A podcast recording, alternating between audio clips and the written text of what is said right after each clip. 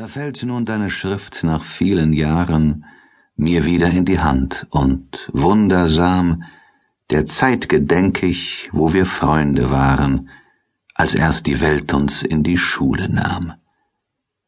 Ich bin ein alter Mann in grauen Haaren, ich überwinde schon die falsche Scham. Ich will mich deinen Freund wie ehemals nennen und mich als solchen vor der Welt bekennen. Mein armer, armer Freund, es hat der Schlaue mir nicht wie dir so übel mitgespielt. Gestrebet habe ich und gehofft ins Blaue und gar am Ende wenig nur erzielt. Doch schwerlich wird berühmen sich der Graue, dass er mich jemals fest am Schatten hielt.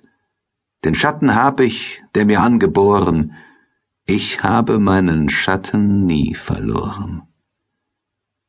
Mich traf, obgleich unschuldig wie das Kind, der Hohn, den sie für deine Blöße hatten, ob wir einander denn so ähnlich sind.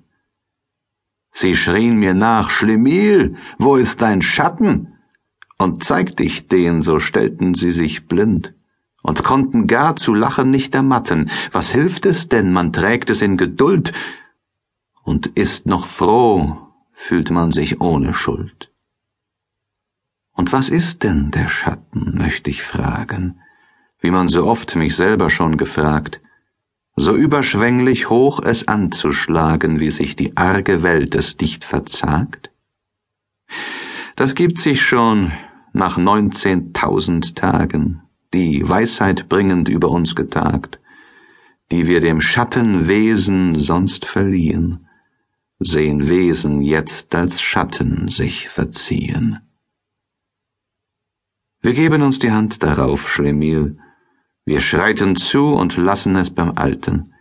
Wir kümmern uns um alle Welt nicht viel, es desto fester mit uns selbst zu halten.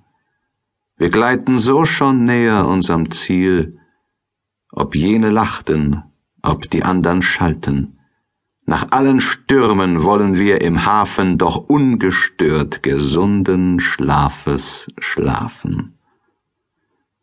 Berlin, August 1834 Adelbert von Chamisso. Peter Schlemiels Wundersame Geschichte. Nach einer glücklichen, jedoch für mich sehr beschwerlichen Seefahrt erreichten wir endlich den Hafen. Sobald ich mit dem Boote ans Land kam, belud ich mich selbst mit meiner kleinen Habseligkeit.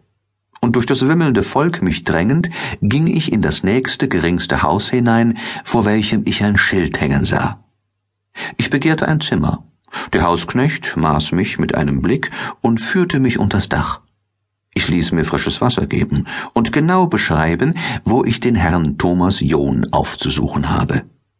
Vor dem Nordertor, das erste Landhaus zur rechten Hand, ein großes neues Haus von rot und weißem Marmor mit vielen Säulen.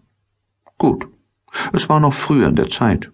Ich schnürte sogleich mein Bündel auf, nahm meinen neu gewandten schwarzen Rock heraus, zog mich reinlich an in meine besten Kleider, steckte das Empfehlungsschreiben zu mir und setzte mich alsbald auf den Weg zu dem Manne, der mir bei meinen bescheidenen Hoffnungen förderlich sein sollte. Nachdem ich die lange Norderstraße hinaufgestiegen und das Tor erreicht, sah ich bald die Säulen durch das Grüne schimmern. Also hier, dachte ich. Ich wischte den Staub von meinen Füßen mit meinem Schnupftuch ab, setzte mein Halstuch in Ordnung und zog in Gottes Namen die Klingel. Die Tür sprang auf.